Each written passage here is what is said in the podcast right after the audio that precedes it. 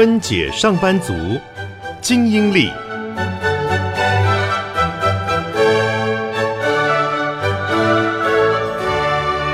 成功不能只靠硬拼，还要储备职场素养。来听常芬老师在清华、北大、台大课堂怎么说精英力。老师陪伴你启动自我进化的学习，成就卓越，做自己生命中的精英。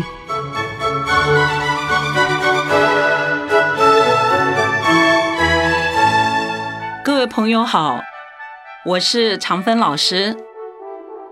二零一零年开始，我在两岸的学府演讲，分享对国际职场素养标杆的认识，鼓励年轻的朋友努力成为更好的自己。第二年，我在清华大学经济管理学院 MBA 的课堂，正式开启了我的教学生涯。我的课程《职场素养与领导力》很快受到关注。同学们的反馈都非常热烈。接着，在台湾大学的管理学院、中国科学院大学管理学院、清华经济管理学院的 EMBA 课程，北京大学光华管理学院的 MBA 课程，也陆续开设了同一个课程。职场素养与领导力的这门课，分成专业力。沟通能力、心绪智能、专业形象以及人文素养五个模组。我定义这些在职场的工作者都应该储备的能力，称为全项职场素养。课程的内容主要是以常芬老师个人的经验，以职场的情境为模拟，作为举例。探讨做人做事的原理，也延伸了生活以及工作相关的议题。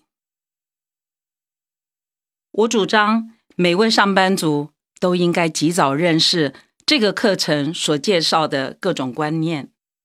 积极的培育相关所需要的能力跟技巧，成就自己为工作领域里的精英。我个人从工作经验当中证实了，精英并非与生俱来，多数成功的人其实都是由后天化育而成。这个体悟是我自己能够持续精进的主要心力的支柱。我明白了，想要出人头地，就要更早的启动学习，强化自己的自我领导力。同时呢，不断充实个人的知识，实践锻炼所需要的技能，这么样就能够摸索出自己素养培育的方式。分解上班族精英力这部有声书，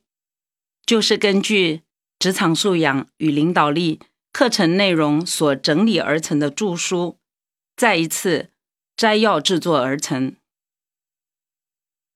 有声书的推出，是我希望分享自己的想法给更多年轻的朋友们，也是反映了我对于在职场上拼搏的朋友们殷切的期许。这部有声书也是分为五大章，每一章都有十多集，每一集大约是二十分钟上下，会分别摘要说明。在不同职场可能的情境，以及常芬老师对于应对方式的建议。每一集的最后，我也提出若干问题，供大家琢磨琢磨，作为各位设定精进方向的参考。各位朋友，我们所处的互联网时代，所有的行业互动都仰赖网络云端的连接。在职场上，你跟我对于人跟事的处理也会是如此。那么，大量透过键盘进行任务处理的环境里面，一个机构或是企业想要成功，就需要进一步的确保组织里面的每一位成员都具备高度的活性，每个人都明白各自的角色，这么样，组织才能有效控管运营的风险。而同时，组织里面也要追求更坚实的信任度，才能够确保顺畅运营的效能。那我们想一想，就顺着这个逻辑，大家很快就会明白。企业要优先争取的前职人才，必须具备活性与容易建立信任两项基本特质。那说到活性，指的就是说个人的自我纪律；而谈到信任，各位一定都会同意，只有彼此的素养水平比较接近，信任才比较有机会深化。作为一位上班族，或是即将成为上班族的各位，如果你现在就想在机构或是企业里具备强健的竞争力，那长芬老师郑重的建议大家，现在就要开始锻炼自己的活性，储备被人信任、赏识的相关特质。这个也就是我想介绍给大家课程的主要内容。我衷心的期望，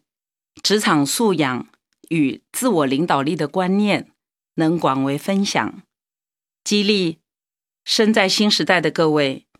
积极的拓展视野，电力工作所需要的能力，有机会校准做人处事的正向态度。我相信这些知识以及方法，一定能够帮助大家顺利融入职场，充裕的发挥个人的才干，争取出人头地的契机。我是很幸运的人，做过许多的事情，在三十多年的职场生涯当中，历经了不同领域的锻炼。我大学的时候。本科是学法律，毕业之后在律师事务所服务了七年，培育了基本的工作方法，也基础涉猎了职场的人情世故以及应对进退。在八零年代的后期，我加入了亚洲刚刚兴起的国际投资银行业，从一个基本的业务学起，进而练习管理跨国机构。在几位大师级的主管悉心调教之下，我成为了一位国际专业人士，先后在几家顶尖的金融机构担任过高阶主管。我的工作经历让我很幸运的跟全球不同领域的精英人士合作，从近身观察、学习这些人士出色的素养内涵，我慢慢了解了。这些素养主要的背景原理，真的是很幸运，因为比较早就知道自己有许多的不足。我参考了知识，透过了实践精进自己，也经常反思感悟，也就这样摸索了自己成长的路径。从我个人职业的收获当中。我确定一件事情，那就是有竞争力的上班族对于“职场”二字，普遍保持着自己的定义；而对于个人的成功，这些人也都自有一番见解。总之，能够对自己的现况以及对未来的目标的想法具体清晰，同时。还愿意努力追求的人，就可以在自己所定义的职场上成功。从这个意义来说，长芬老师认为，持续追求成为更好的自己，就是成就自己做职场与生命中的精英。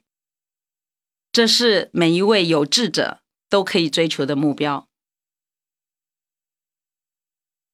我出版这一部有声书的目的是分享个人职场上的所学所见，因此，如果内容的广度、深度不足，或是有疏漏、有失误，都是因为个人才学浅薄所致。